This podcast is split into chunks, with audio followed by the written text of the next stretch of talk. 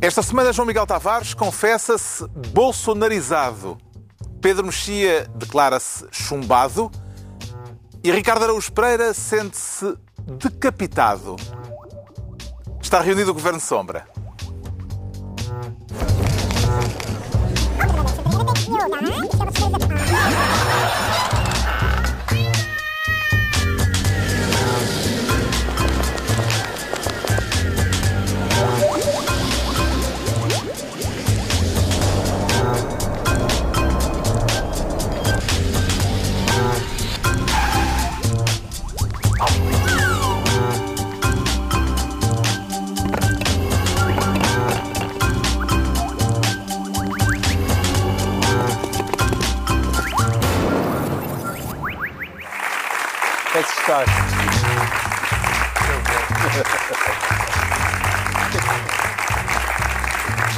Ora viva, sejam bem-vindos à porta de um fim de semana em que o Brasil se prepara para escolher como presidente um candidato que prometeu, já na campanha eleitoral, fuzilar a petralhada, ou seja, fuzilar adversários políticos, os apoiantes do PT.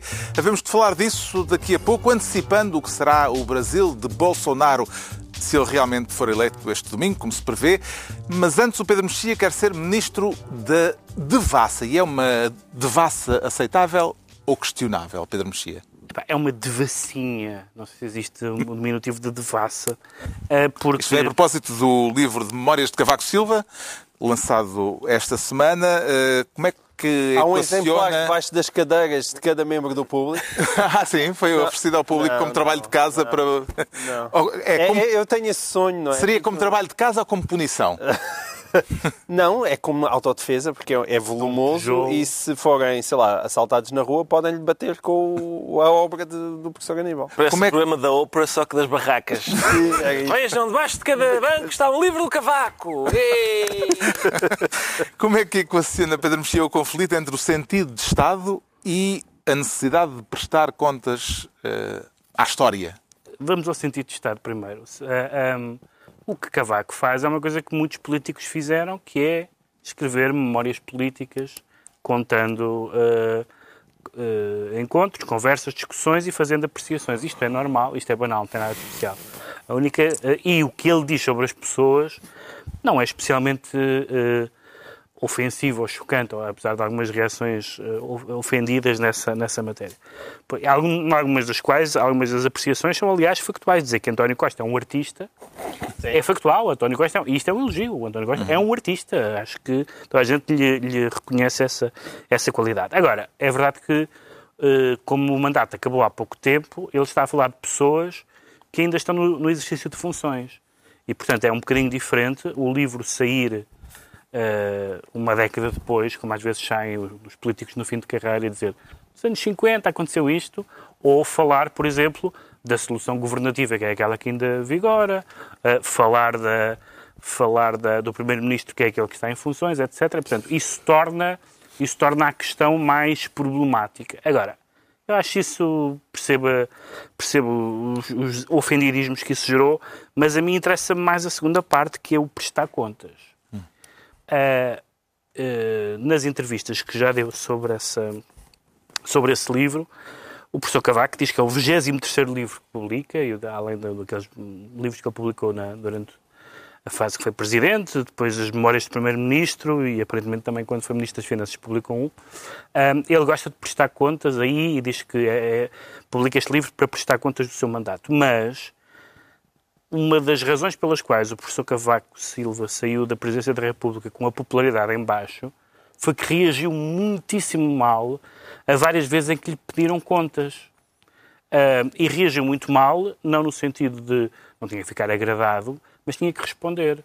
E, e quando lhe pediram realmente contas sobre a casa, sobre as ações, etc., o professor Cavaco Silva, enquanto Presidente da República, achou que o estavam a ofender e disse que era preciso nascer não sei quantas vezes para ser mais honesto do que ele.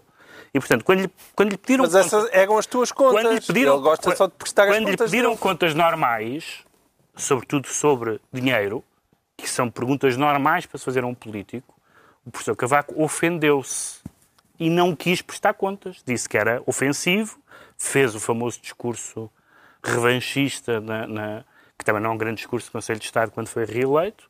E, portanto, se calhar, eu gostava que ele tivesse prestado contas de uma forma mais tranquila. Ele elogia a tranquilidade de Pedro Passos Coelho.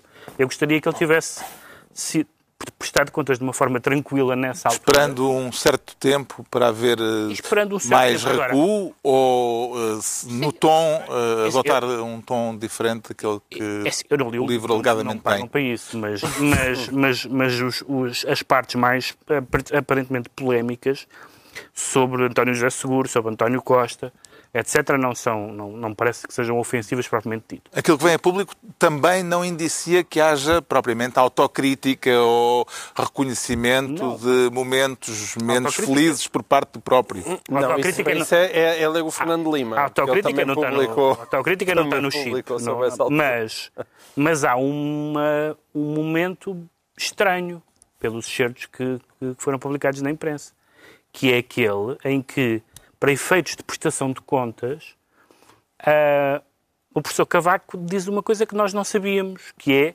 que ele era um grande crítico da Troika. Ele diz isso. Nunca, nenhum- nunca nenhum de nós teve noção disso. E temos que acreditar na palavra dele, porque ele é o autor Ele do... diz que disse isso também uma vez à saída do encontro de um congresso de eh, economistas ou de contabilistas. Mas enquanto tossia, assim, Não, não. Troika. Então não sejas assim Não, também. ó, João Miguel Tavares, Queres que eu te diga de outra maneira? durante, É, durante... é enfiar os diplomas todos no Tribunal Constitucional que é um chumbanda e tal, que nem toquezinhos. Não é, bem, não é bem a mesma coisa. Não é bem a mesma... ele, aliás, ele, não, não é mesmo. Aliás, ele separa os dois assuntos. Ele separa a questão da equidade e separa a questão da intervenção da Troika. Durante o momento em que a Troika esteve cá, havia a noção de que o Presidente da República era crítico da Troika? Não sei. Eu, és a primeira pessoa que para para pensar. Não. Vou-te dizer como é que tu sabias. Ouvias a Manuela Ferreira Eu Leite? não sabia. Não ouvias? Pronto, Manuela Ferreira Leite e o Presidente Cavaco Silva sempre pensaram o mesmo. Têm ali, são almas gêmeas. Bastas ouvir Manuela Ferreira Leite, sabes o que é que o Presidente Cavaco Mas fa- eu, pensa. mas eu não quero saber o que é que o Presidente pensa olhando para outra pessoa. Então é, mas Parece-me uma coisa um bocadinho esquisita, não é? Ah. Tipo um, que é um boneco com. não é, não sei se é, não, sei, não digo que seja boneca, acho que eles têm mesmo uma espécie de empatia, uma, uma, Hum. uma ligação psicológica. O antigo Presidente da Mas isso República sempre pareceu bastante óbvio. revela neste livro que escreveu eh, as conversas que teve à quinta-feira e noutros dias eh, com os principais protagonistas políticos do país. Encontrou naquilo que veio a público alguma revelação surpreendente, eh, João Miguel Tavares? Não, por acaso não. Eu não li o livro todo, mas já- estive a folheá-lo e, e, de facto não encontro nada. E acho que esta estaria também, as declarações do Carlos César, acho tudo um perfeito exagero. Cavaco conta É- que Passos Coelho ameaçou demitir-se em 2012. Eh, Isso não se sabia, por exemplo. Sim, está bem. Eh, considera a tentativa de demissão irrevogável de Paulo Portas uma infantilidade pouco patriótica. Sim, mas isso Eh, achamos todos. E garante que esteve sempre convencido que o governo da Geringonça É uma coisa. Uh, garante que, que esteve uh, Eu sempre devo- convencido que o governo da Geringonça iria durar até ao fim da legislatura. Certo, mas o que eu, o que eu, eu aí estou com a Clara de Souza, que fez-lhe uma entrevista à SIC e, e realmente fez-lhe uma ótima pergunta, que é aquilo que mais me interessa não é o que Cavaco está a revelar, muito mais interessante é aquilo que ele deixa de revelar. E ela perguntou-lhe, olha, eu por acaso andei aqui a ver no índice onomástico e não, Não encontrei nada, nem a Salgado." Ricardo nem a Salgado.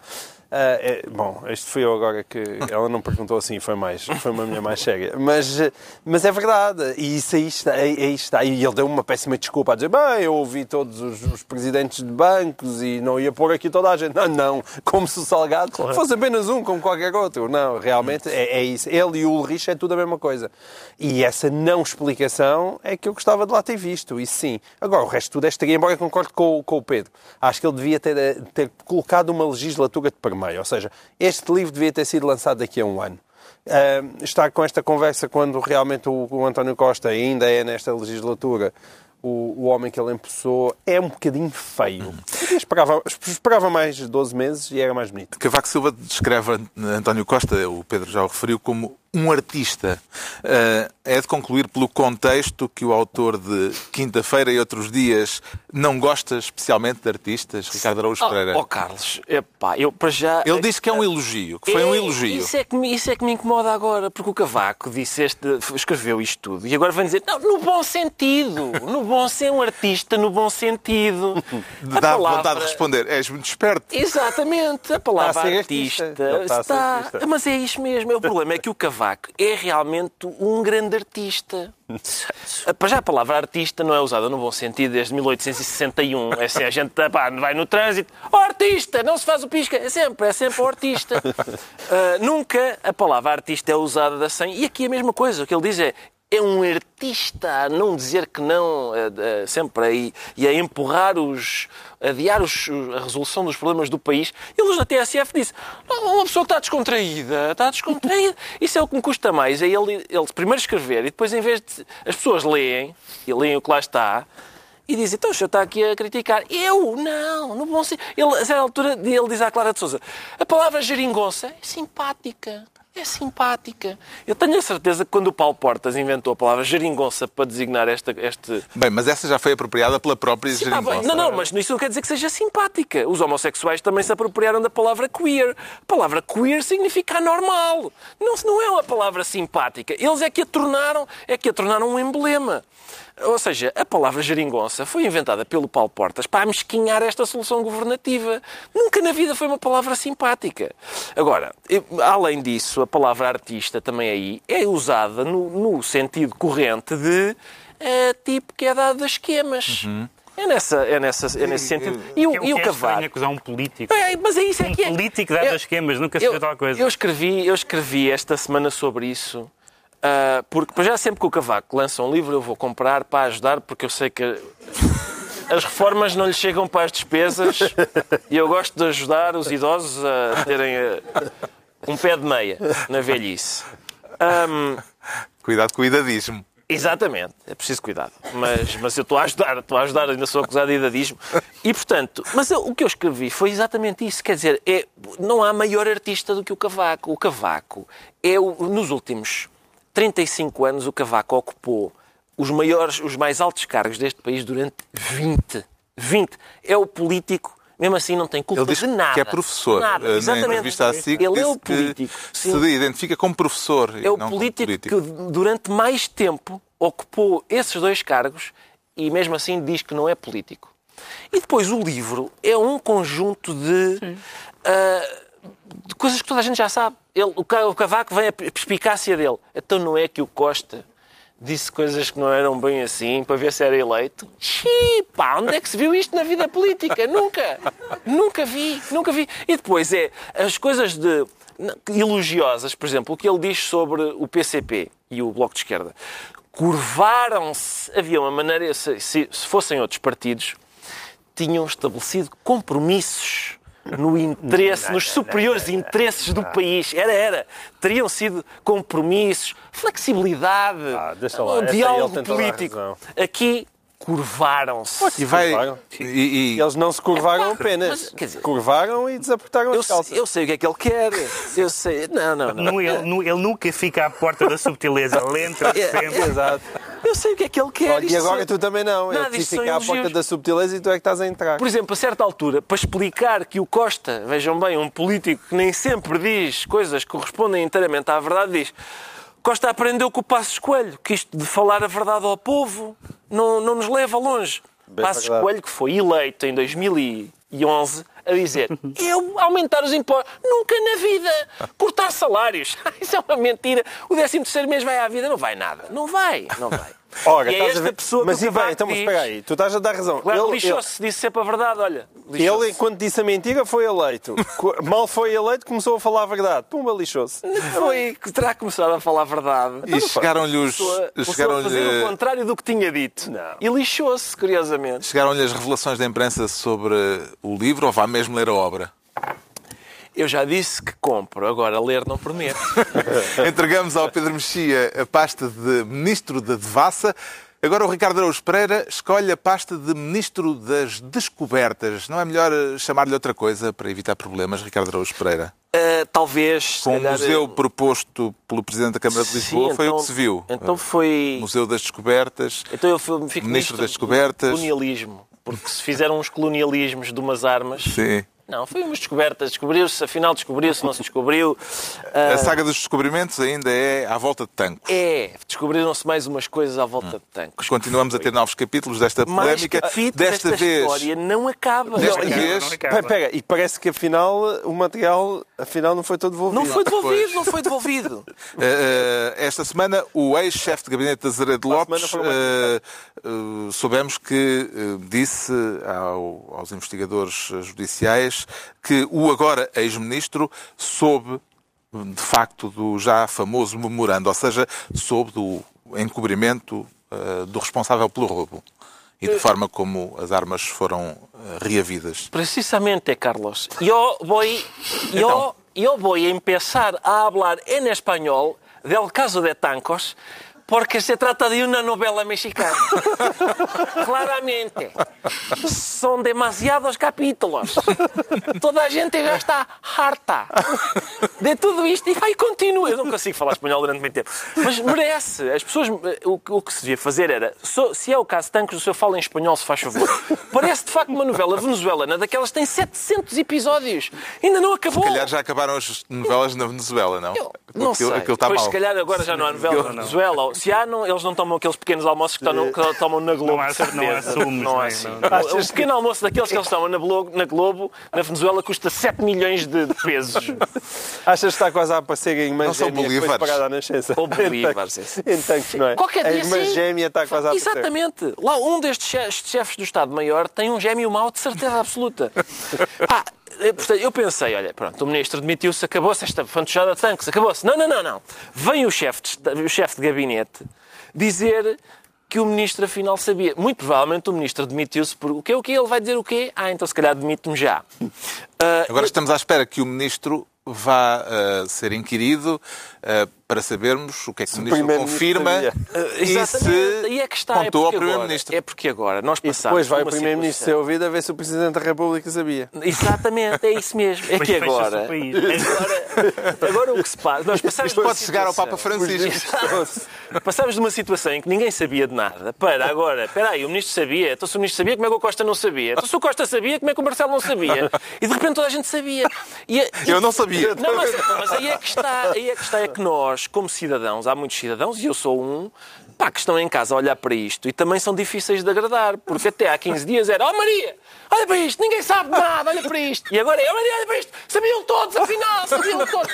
Nós também nunca estamos satisfeitos. Se, eles- se ninguém sabe, é porque ninguém sabe. Se toda a gente sabe, também não gostamos. É, malta não sabe com que é que, como é que há de lidar com uma coisa destas, não é? Sim, o povo português é difícil de Entretanto, agradar. foi aprovada a Comissão Parlamentar de Inquérito que eh, vai investigar o caso do roubo das armas e a forma como elas eh, reapareceram.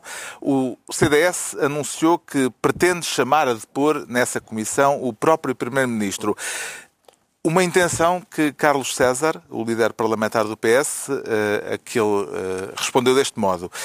Uma iniciativa dessa natureza seria excepcional no quadro parlamentar português e os partidos com determinada responsabilidade histórica no funcionamento do Parlamento não fazem a qualquer título propostas dessa natureza. Já se pode concluir daqui, João Miguel Tavares, ouviu a pergunta? Ainda não chegou a pergunta. Não, não, não. Já não se é pode isso, não é- concluir. Não, é- não estou a gozar contigo, atenção. estou a gozar com o Carlos César. Não me entendas mal. Pronto.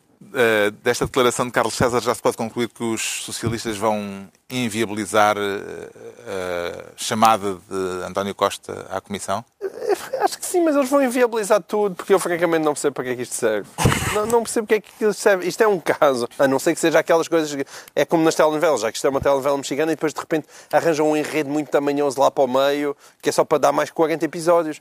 Mas isto, isto não vai servir para nada. Evidentemente não se vai concluir nada. Quem tem que fazer as investigações é o Ministério Público e é a polícia. E para tentar perceber realmente o que é que ali se passou. Responsabilidades políticas ali vão. Bem, dá para Elas ter, existem, pelo menos, mas vão concluir o Dá quê para ter boas comissão? imagens eh, de televisão com os eh, intervenientes a responderem eh, Pois, vai. sim, eu sabia do memorando, não, não sabia do memorando, etc. É, vai ser uma coisa embaraçosa, nem vai estar toda a gente a mentir e vai ser giro de ver, mas, mas é só por esse lado. Hum. Agora, sair dali alguma coisa que se aparenta à luz ou à, à verdade, é, não esqueçam, não, não vai acontecer num caso como este. Eh, que grau de sensibilidade política é que vê no modo como vão decorrer os trabalhos desta Comissão e eh, no modo como aquilo que tem vindo a público eh, está a ser conhecido, Pedro Mexia?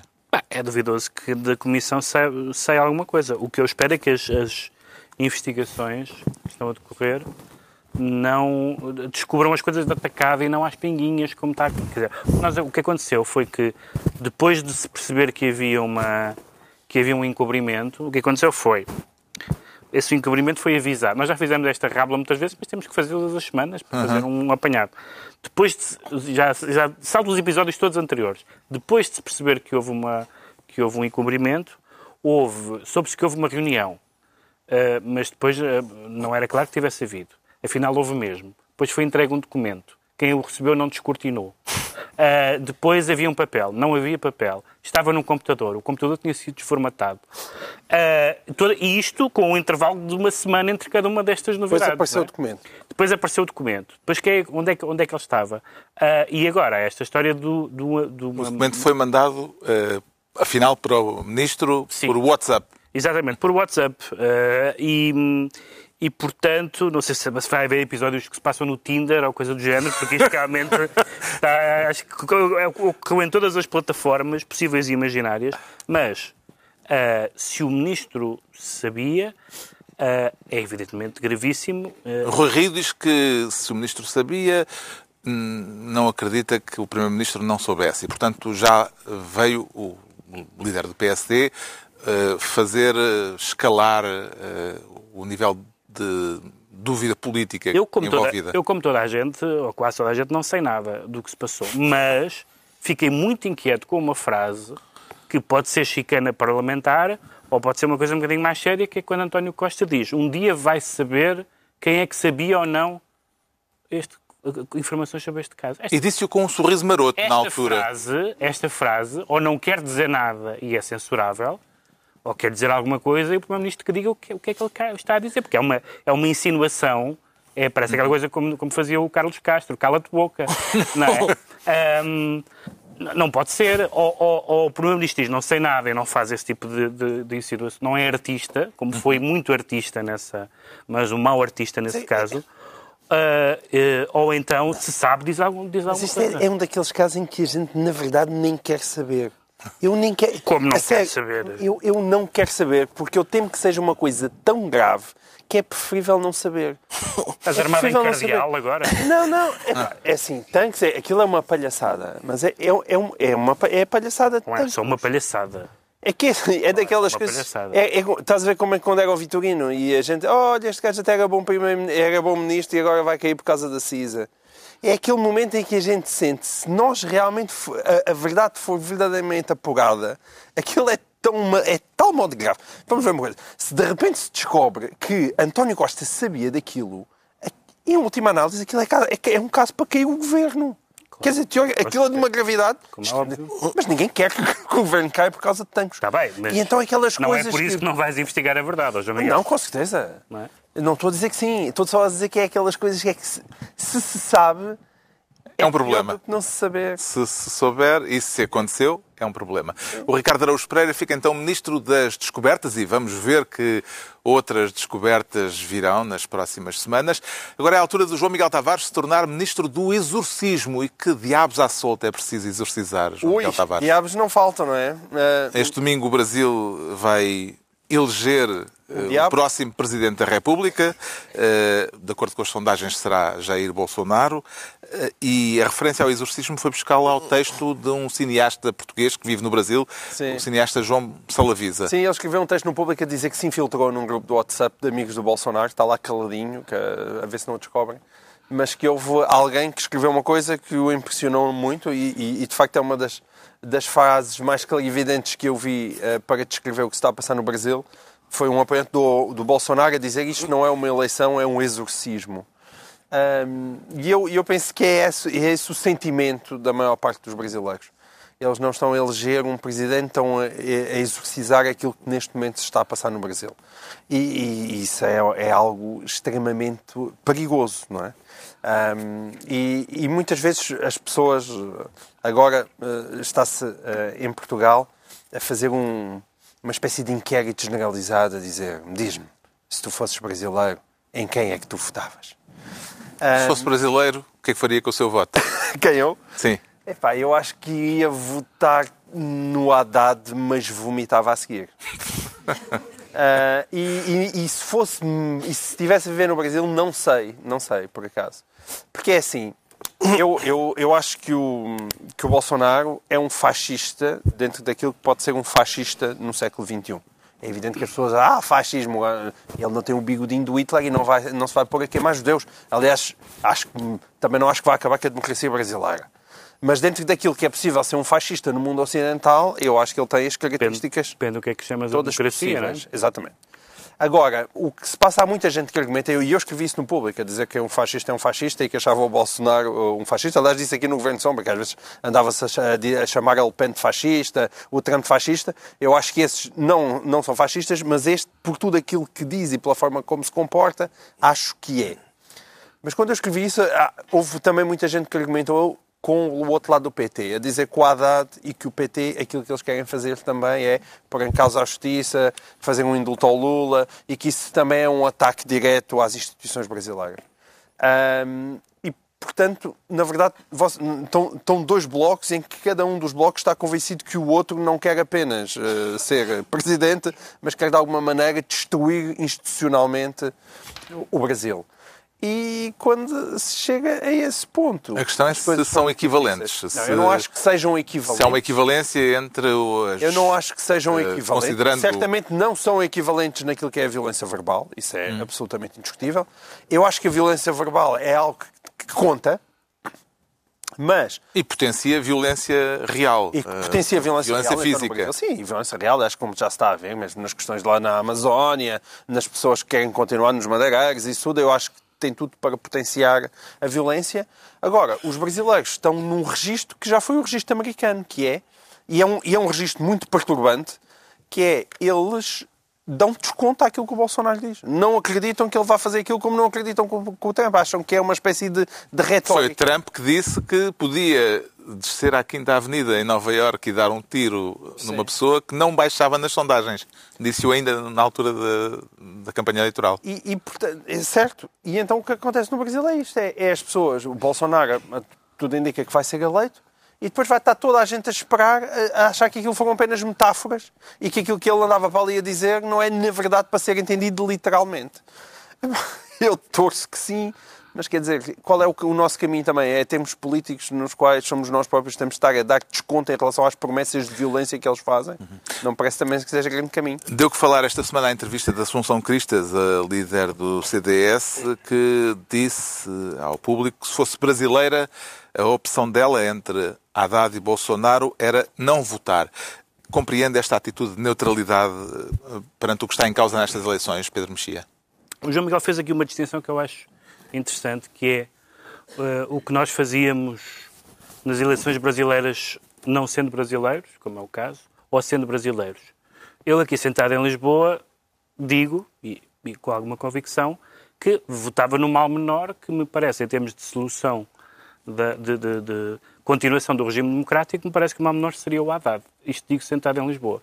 Sentado em, em no Rio de Janeiro ou noutro sítio, uh, lamento, mas compreendo que as pessoas achem que o PT é um mal, em alguns casos, estou a falar das pessoas que não tomam partido, um, um, que é um mal igualmente mau. Isto é, que foram 14 anos de assalto ao poder, que há franjas. Uh, que não são tão franjas tão assim venezuelanas, digamos assim, no PT, que não se distinguem muito das, uh, das das, do, do, radicalismo de Bolsonaro. Agora, eu acho que, acho que não pode realmente haver equivalência, porque Bolsonaro disse coisas e eu não, não acho que sejam que se possa, se possa dizer. Ele é um candidato até uh, interessante, certo, nas coisas que diz, isto não faz sentido, esta frase, e nas coisas que ele diz, ele não mostra nenhum compromisso com as regras democráticas. É verdade que o PT também não mostrou nenhum compromisso com regras democráticas em algumas questões ligadas à justiça e à corrupção. Mas apesar de tudo, há uma diferença qualitativa quando se fala em fuzilar pessoas. Nós não estamos habituados a ver presidentes de democracias utilizar esse tipo, esse tipo de linguagem uh, e, e, não, e, e, não ser penalizado, pelo contrário, pelo uso desse tipo de linguagem. Ou seja, aquilo corresponde, porque há um problema real, mais outro que o PT não resolveu, que é o problema da criminalidade, e as, e as pessoas estão ansiosas por um líder forte no sentido, e vamos falar disso daqui a bocadinho, porque até nas democracias mais a salvo como a nossa se manifesta, as pessoas estão à espera de, de pessoas que resolvam os problemas de forma não democrática. E, portanto, desse ponto de vista, eu, eu não sou pela. Não sou pela o, Francisco Mendes da Silva escreveu uh, uh, um, texto uh, recentemente em que falava, ele dizia que um conservador liberal, nestes momentos de crise, tempos de cólera, como ele dizia, citando o, o, livro do Garcia Marques, não pode ser confundido com um conservador autoritário. E, portanto, essa fronteira tem que ser travada, mesmo que isso inclua uh, engolir sapos. Agora, isto é mais fácil de dizer Sim. sentar em Lisboa. Imagina que era em Lisboa, que havia dois candidatos, que é de um lado José Sócrates e do outro André Ventura. Credo. André Ventura e José Sócrates, em quem é que eu votava? É, Estavam os dois, tinham passado. O Haddad não tem, não há nenhuma suspeita sobre o Haddad, atenção. Não, está bem. Não é... Ah, bah, bom, não, isso não é verdade. Suspeitas existem, não, não existem. Agora, em quem é que eu votava? Não há acusação. Era, era. Não, de sonho, não há acusação nenhuma, não há acusação nenhuma. Está bem, mas há o PT, não é? Quer sim, dizer, há o PT, claro, há visitas às, é... prisões e... Enfim. Se também o Costa foi visitar à prisão. E quem é que votavas entre José Sócrates e André Ventura? é realmente uma escolha de Sofia. É uma escolha de Sofia, mas não é a mesma coisa. Apesar de tudo, não é a mesma coisa. Mas para que lado? Epá, é, não, estou a dizer, não é... Queria ficar com os dois, não queria ficar com nenhum. É Exatamente, é isso. Mas atenção, isto da Assunção Cristas, pá, por amor de Deus. Não respondeste? Por amor de Deus. Não, é porque isso tu puseste-me um dilema que é daqueles. que não eu, tem. Pô, sim, não. não tem. Mas eu acho mas... que é isso que sentem os brasileiros. Aqui, não, não, os brasileiros. Oh, oh, calma, Ricardo, mas percebes que, há um dilema, percebes que há um dilema quando tu vês, não estou a falar sequer da direita, dos partidos da direita, dos eleitores da direita, mas dos eleitores uh, e, uh, e dos políticos da esquerda não PT, não PT ou, ou, ou mostrarem-se neutrais, ou a, apoiarem o Haddad com uma repugnância imensa. As declarações de voto de Ciro Gomes e de Marina Silva foi terá que ser, não queria nada. Portanto, certo. Isso, isso, mostra um partido. É o Alice de Bacalhau. Isso mostra um partido que governou num estado de arrogância e de não diálogo não há com dúvida. a sua Não há dúvida, não mas, se afastou do mas parece-me evidente que o que um democrata tem de fazer numa situação Sim, destas claro. é não me apetece nada, mas vou. Não é o que a Associação Cristas está a fazer. Não, a Associação Cristas nunca mais me venha com a conversa de que o Melanchon também não disse claramente que votava no Macron em França. E ninguém aqui disse, ah, mas se calhar se estivéssemos em Paris e se soubesse... Não, não, não havia uma coisa a fazer, que era não, entre Macron e Le Pen, é, havia, votar em, havia que votar em Macron. Estava, oh, e depois vomitar a, a seguir. E depois vomitar a, a seguir. Que há, uma, há uma, observação sociológica que tu tens que fazer quando vês alguém como o Fernando Henrique a não tomar posição.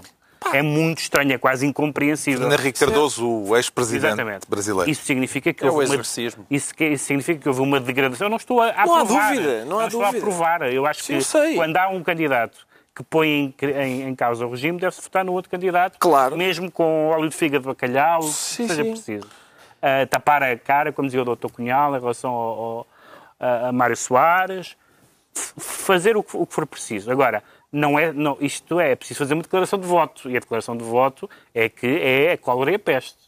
É é a peste, não há dúvida. O que é que mais temo que venha a acontecer, Ricardo, a confirmar-se a vitória de Jair Bolsonaro? Temo que, ele, temo que ele cumpra o que diz que vai fazer. Quer dizer, ele trata, traz uma pessoa que promete segurança uh, e os brasileiros estão fartos de violência e ele promete acabar com a violência como? Fuzilando. Certo. Uh, é um, quer dizer, é uma proposta interessante.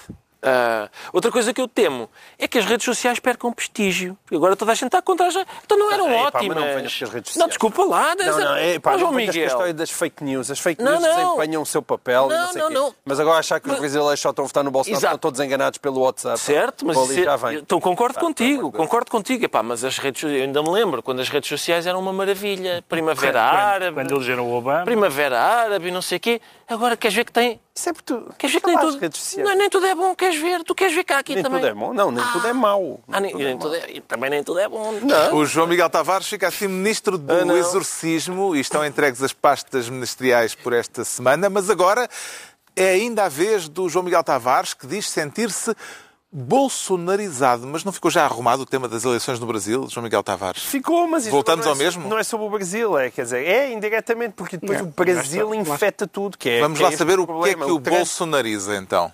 O que me bolsonariza, ou que até tempo podia também trumpizar, que é nós pagamos um preço pela violência verbal e pelas coisas que, que acon- acontecem. Há uma contaminação. Há o caso E- da- das bombas que foram Sim, enviadas esta bombas semana que- por eh, um apoiante de Trump para os eh, Exatamente. partidários é do Partido Democrata. há sempre malucos para todos os gostos e não se podem ter gasto conclusões espetaculares porque há um maluco a, a- a fazer aquilo.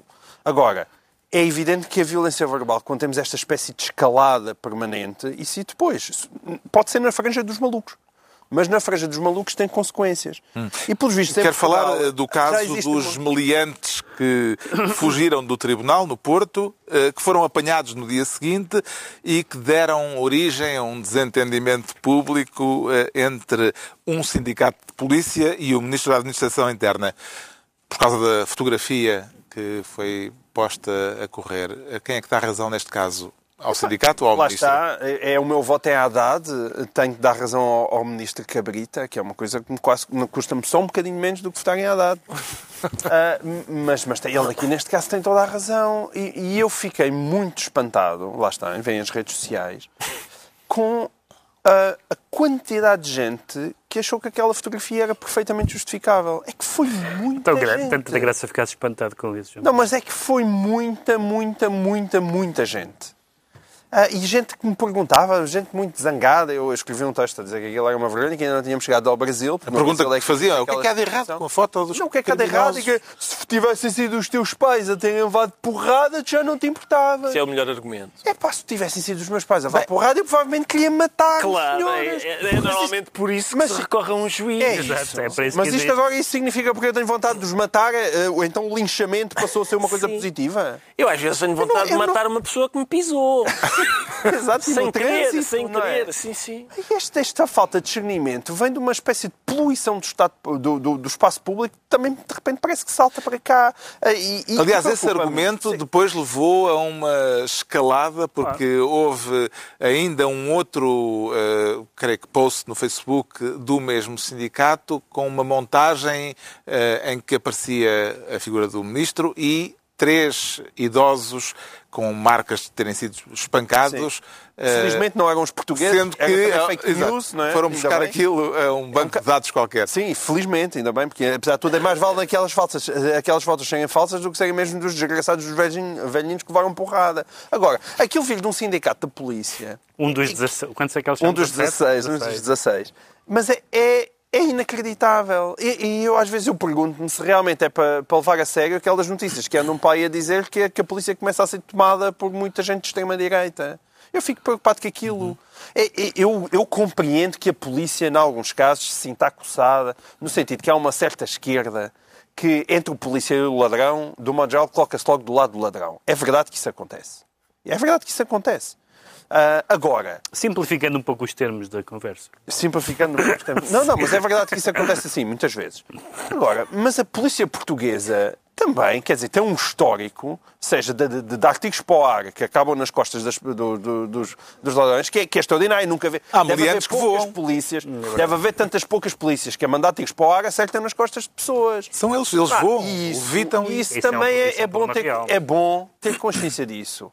E é bom que a polícia, que, é, que evidentemente qualquer pessoa admite desempenha um papel fundamental na, na, na, na sociedade portuguesa, Uhum. não se deixe enredar por coisas dessas, ainda por cima armada em som, sem dizer como é que sabem que foram os polícias que tiraram estas fotos? Olha, porque eles estavam amarrados no chão e houve, houve alguém que tirou 50 fotografias a andar à volta dele. Entretanto, o polícia já É, foi olha, foi identificado, aquele que tirou a certeza, fotografia é que já, havia ter tirado já aquela- foi identificado porque o Ministro da Administração Interna abriu um inquérito eh, que, pelos vistos, já teve resultados. Como é que entende nesta controvérsia, Pedro Mexia, a forma eh, como uma associação representativa da GNR se veio solidarizar com o Sindicato de Polícia, dizendo num comunicado que os criminosos não são merecedores do mesmo, do mesmo respeito e consideração que o cidadão comum. Pois é que houve duas etapas nessa reação e nessa solidariedade. A primeira etapa foi a etapa corporativa, que é defenderem-se defenderem uns aos outros. Têm feito assim vários casos conhecidos de, eh, de violência policial, coisas do género. E de resto não é muito diferente da, da, da lógica, enfim, com, com outras, com, noutro contexto, muito diferente da lógica de tanques em que, em que se diz há aqui uma lógica da tropa que vocês não percebem, nós temos de tratar disto uns com os outros e os polícias defendem-se, etc. E há um lado, digamos, normal, errado, mas normal. Mas depois há esse lado dessa bolsonarização, de facto, em avançar com uma frase desse género, que não são merecedores de respeito e consideração. Os, os, as pessoas que cometeram crimes, uh, e se forem condenadas por esses crimes, têm que pagar por esses crimes, mas não, não, deixaram, de, não, não deixaram de ser uh, cidadãos. cidadãos e serem tratados com, com respeito devido a qualquer pessoa, não é? Um criminoso não é um, não é um nem um escravo, nem uma coisa, nem, nem sequer é um caso, nem sequer é um criminoso, é uma pessoa. E a malta que anda sempre a mamar com a presunção de inocência por causa do José Sócrates. Já agora, aqueles três que ali estão amarrados também são presumíveis inocentes. Uhum. Toda a gente sabe que eles fugiram e o que é que eles fez. Mas, à luz da lei, são presumíveis inocentes. Também valem para eles as regras que valem para os outros. O sindicato em causa chama-se Sindicato Vertical de carreiras de polícia. O que é que tem a dizer eh, acerca desta designação de vertical, Ricardo Araújo Pereira? Será uma forma de se distinguir de, de, um eventual sindicato horizontal? É possível. Nós, nós, na altura, aventámos essa hipótese de haver um sindicato horizontal e mesmo um sindicato oblíquo. Mas, eh, mas eh, eu. Esta, de facto, houve pouca verticalidade deste, destes, neste caso.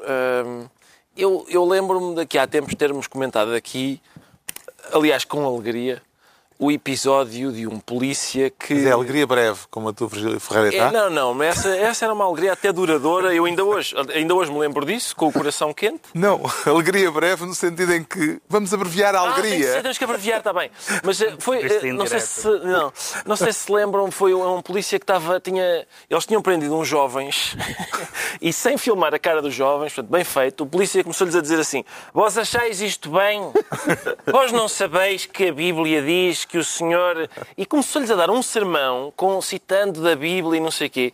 Isso acho que é uma maneira, de facto, de amesquinhar bandidos dentro, dentro das regras democráticas e até divertido, até engraçado. Agora, em relação ao resto, acho é, é sempre para mim a, a, a, volatilidade dos trogloditas. Não é? Houve uma série de trogloditas, pelos vistos, pelo que diz o João Miguel nas redes sociais, a dizer boa, fotografa os bandidos em posições humilhantes e tal. Por outro lado, a sensação que eu tenho é que são os mesmos trogloditas que vão para a porta do tribunal aplaudir o Manuel Palito quando ele chega. Eu não percebo este encanto que os trogloditas têm por uns bandidos e depois uma... Se calhar não são os mesmos. A gente dizia, também não tinham mostrado as caras deles antes. É para a gente que usou o argumento. Se não tinham mostrado a cara... De... Quando eram para os apanhar, assim, aí mostraram a cara, assim. Agora estavam a tentar apanhá-los. Bom, está esclarecido porque é que o João Miguel Tavares diz sentir-se bolsonarizado. Quanto ao Pedro Mexia, declara-se chumbado. E é só um chumbo definitivo ou ainda há a segunda época, Pedro Mexia? Não, é o começo de uma. Ou seja, o que, acontece, o que aconteceu na Europa foi. Uh, estão a, estão a, a ser eleitos governos que, liderados ou que incluem partidos anti-europeístas. E nesta semana um, a União Europeia decidiu chumbar o orçamento italiano. Hum. E, portanto, que é uma decisão inédita, é a primeira é vez que acontece. E foi evidentemente um 31 que incluiu não apenas uma reação muito musculada dos partidos da coligação italiana, dos partidos do governo italiano, quer o Cinco Estrelas, quer a Liga, um, com Aliás, com uh, uma reação com os pés. Uma reação com os pés. Um eurodeputado, um eurodeputado italiano saltou lá para a mesa onde estava o comissário europeu e com o sapato bateu em cima da, da decisão, literalmente bateu com o sapato em cima da decisão europeia, que realmente é um nível, é um nível encantador. Uh, e, evidentemente, a reação italiana foi a reação esperada. Foi dizer isto é um ataque à Itália, não mudamos nem uma vírgula. Mas o que aconteceu, aconteceu também o que acontece muitas vezes nesta, nestas circunstâncias, que foi essa direita musculada, como é o caso da Liga, teve imediatamente o apoio da extrema-esquerda, como o Sr. Melanchot, que já é aqui falámos, a dizer muito bem, muito bem, não tem nada que, não tem nada que um, mandar chumbar o orçamento italiano, eh, porque a soberania popular, e isto evidentemente mostra, por um lado, que há uma questão terrível sobre a relação dos uh, Estados europeus com as suas soberanias, que há uma aliança muito interessante entre as forças de extrema-esquerda e de extrema-direita na Europa, uma aliança prática, mesmo, uhum. que não, mesmo que cheguem lá por razões diferentes. E acha que é de prever um braço de ferro entre Bruxelas e Roma, ou, apesar de tudo, a Itália é demasiado importante uh, para haver uh, precisamente por ser importante, é um braço de ferro até às últimas cumpram, consequências? Embora eles cumpram os limites do déficit, uh, estás a tentar entrar no meu plano. Ah, sim. Eh, embora eles cumpram os limites até ao mesmo tempo que dos, dos, dos limites do déficit, a dívida. Está a ficar chata a conversa, é isso? Não, não. A dívida. É aquela coisa, a dívida, sabes? Não, Tem eu- uma... Foi uma aposta com os amigos. Pá, tens amigos muito estranhos. Pronto, eu já experienciei raciocínio. Olha, não és eu capaz, não és capaz de entrar no plano do Mexia. Não sou o quê? Talvez puseste o dedo. até.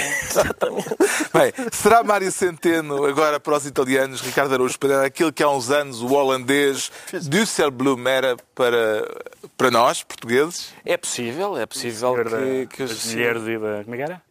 Mulheres e quê? E, e vinho verde, vinho sim, verde. é o clássico, era o clássico. Sim, é sim. anti- Eu, tô, mas eu é gostava, eu gostava é que o Centeno fizesse declarações desse tipo. Este tipo italianos, pá, porque não há nada que um, que um pelintra goste mais do que de repente ser É um lá bocadinho- Dolce Vita, lá. Dolce Vita. Um pelintra, de repente, o que é que o pelintra mais gosta? É de repente, de- nós, nós quando somos pelintras, o que é que- qual, qual é o. Pá, no fundo, a nossa ambição é deixar de ser um bocadinho, passar a ser um bocadinho menos pelintra e olhar para os pelintras e dizer: olha para este pelintra. E é isso. Eu acho que agora, agora nós devíamos estar a fazer paguem calões, pá, italianos, isto é tudo. Não querem trabalhar. Estamos nós aqui no sul, um bocadinho menos sul da Europa, a trabalhar e depois estes tipos estarem a. Estamos, neste caso, em primeira instância, perante um problema económico ou um problema político, João Miguel Tavares? Estás com dois em um, está tudo juntinho. É por, é por isso, é por isso que é muito difícil cortar esse tipo de amarra. Ah, parece que os franceses têm um déficit ainda superior ao dos italianos e... eh, O problema é o peso da dívida, não, Não é? pois. O problema é o peso da dívida e eles bem podem andar a bater com o sapato. O que é que aconteceu com, o- com o sapato? Ah, Os juros da dívida pública italiana começaram logo a disparar. E pronto. E, ai, Vamos lá ai, ver se não nos toca a nós também. e não a é? nós já nos tocou, claro. Vamos logo de arrasto também. Já sabemos porque é que o Pedro Mexia se diz chumbado, agora vamos tentar perceber, e tem que ser mesmo rapidamente, Vamos a isso. porque é que o Ricardo Araújo Pereira diz sentir-se decapitado. Não deve ser agradável.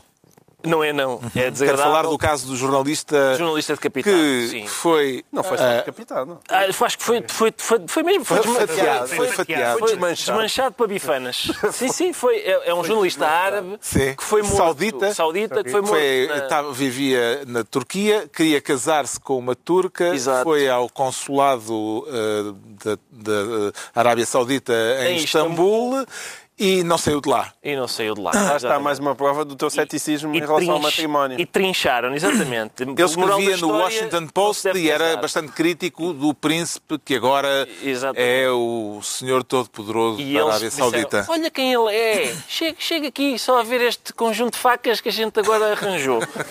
E temos aqui 18 pessoas para manejar. teleshop. Exatamente. Temos o 18 teleshop. pessoas para manejar essa Daquelas que até cortam sapatos. E, e o que é curioso é agora, o- uma das pessoas mais vocais a condenar isto tem sido Erdogan, esse amigo dos direitos humanos. E dos jornalistas, E dos jornalistas. E eu fiquei tão surpreendido. Presidente turco. A minha hipótese é, é, é que vai ser uma questão de monopólio. É ele a dizer, mas que é isso? Quem mata jornalistas aqui sou eu. No- no- querem matar jornalistas? Matem aqui, eu sou eu que tenho o monopólio disso. Isto está a desatar aqui uma, uma situação de, de conflito diplomático internacional.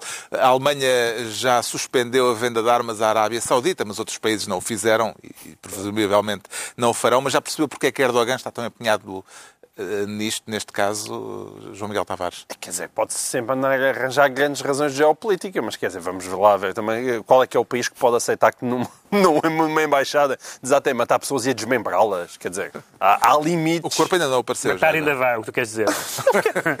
Mas matar, matar na Arábia Saudita ou noutro sítio. Ou então façam à Rússia, a- a- o senhor vai lá a passar, há uns tipos que passam e um os chapéu de chuvas, envenenam. eh, envenenam. Pronto, é- Quer dizer, é matar de uma maneira relativamente aceitável no panorama internacional. Agora, de repente desmembrarem-no num consulado é uma coisa nunca vista. Eu não percebo o que é que qualquer, qualquer presidente ou qualquer, o que é que pode fazer diante de uma coisa daquela. O principal suspeito de, ter, de ser o mandante desta operação é o príncipe herdeiro Mohammed bin Salman, eh, que é o homem forte da Arábia Saudita desde há uns meses, desde há um ano, eh, e que surgiu eh, como um modernizador do regime. Terá sido uma avaliação, esta ideia de que ele ia modernizar a Arábia Saudita, foi uma avaliação inicial eh, errada por parte dos média e dos consulados ocidentais? Eu li muitas notícias sobre isso, acho que até chegamos a falar eh, disso aqui. Falámos, sim. Falámos aqui no programa. e lia notícias todas muito, muito otimistas. Aliás, eram as notícias que chegavam. As mulheres podem conduzir. É como se estivesse a ler uma lista, que é item número um, as mulheres podem conduzir. Item número dois, já, já há cinemas, não havia cinema. Uhum. Item número 3, mandamos 15 agentes para desmembrar opositores em países estrangeiros. E nós ficámos entusiasmados com o item de 1 e 2 e, portanto, um, o terceiro um modernizador. Problemas. Bom, vamos aos decretos. O Pedro Mexia decreta estudassem. Estudassem, porque acho que todos nós uh, uh, ficámos um pouco surpreendidos, positivamente, pelo menos, com os sucessos de, de ou, ou, pelo menos nós aqui no programa, com os sucessos de Mário Centeno. Mas Mário Centeno também não convém de repente um, achar que, pelos seus, seus, sucessos nacionais e internacionais, pode tratar toda a gente como, como ignorante. Eu uh, escolho isto à vontade, porque é realmente um assunto em que eu sou totalmente ignorante. Mas, Centeno a discutir o Orçamento de Estado no Parlamento, uh, quando lhe fazem perguntas sobre onde é que estão uma série de milhões e se estão, se estão bem explicitados ou se estão só num quadro ou só numa nota de rodapé, etc ele, ele responde à direita como responde à esquerda, respondeu a Mariana Mortágua, como responde ao TAU, como responde ao Conselho de Finanças Públicas. Os senhores não sabem nada disto. Ora, quer dizer, convém não ter um excesso de confiança tão grande que nem as oposições de um lado e do outro, nem os órgãos de fiscalização merecem senão o desprezo do Ministro das Finanças. Parece-me uma, uma postura que, que, aliás, nem sequer é, nem era a postura tradicional dele, mas eu acho que ele está com, está muito. Autoconfiante. Está muito autoconfiante, no mau sentido. O João Miguel Tavares decreta renúncia. Sim, renúncia, que é para não estarmos sempre aqui a dizer mal. Uh, hoje agora vim para aqui dizer bem, porque o, o caso da ERSI e do, e do deputado socialista Carlos Pereira, que foi nomeado para, para pertencer ao regulador, uh, começou muito mal, evidentemente, com uma, uma, com uma nomeação que ninguém compreende, mas e depois correu bem. Ou seja, correu bem no sentido em que as instituições funcionaram. O Parlamento, o parlamento um, primeiro, ele foi, primeiro ele foi muito criticado publicamente e, e antes ninguém, o país estava sem tintas para e ninguém prestava atenção. De repente o Parlamento avaliou, chumbou e embora não fosse vinculativo, o, o, o, o candidato um, acabou por retirar o seu nome. E isto, Fim da história. Não, mas é um bom fim da história que não costuma muito acontecer. Porque isto significa o quê? Significa que da próxima vez que o PSD tentar fazer a mesma coisa que o PS, já há este exemplo de dizer, não, estavam a ver. E é assim que a pouco e pouco nós conseguimos fazer o país mais decente. A ERSA é a entidade reguladora do setor elétrico. Uhum. O Ricardo Araújo Pereira decreta futuro. Futuro. Queremos todos. Queremos todos e acho que está assegurado porque uma, uma moça chamada Maria Begonha é candidata à presidência da Juventude Socialista, Por da JPS. Eu sou da Maria Leal. Não, eu, temi agora. Não, eu não, não, não conheço, não sei. Não, não conheço a obra. Não conheço a obra. Não. Mas eh, esta moça Maria Begonha, candidata à presidência da JS, da Juventude Socialista, primeiro o currículo dela tinha um falso título de mestrado. Eh, depois descobriu-se que tinha usado meios públicos para, para, a candidatura dela para transportar apoiantes e não sei o quê. E agora parece que há 140 mil euros em avanças em ajuste direto para ela, se esta moça tiver um amigo que lhe entrega fotocópias, em princípio, em princípio tem o futuro garantido. Tem o futuro garantido. E está concluída mais uma reunião semanal, dois a oito dias, à hora falta, do costume, novo Governo Sombra, Pedro Mexia, João Miguel Tavares e Ricardo Araújo Pereira.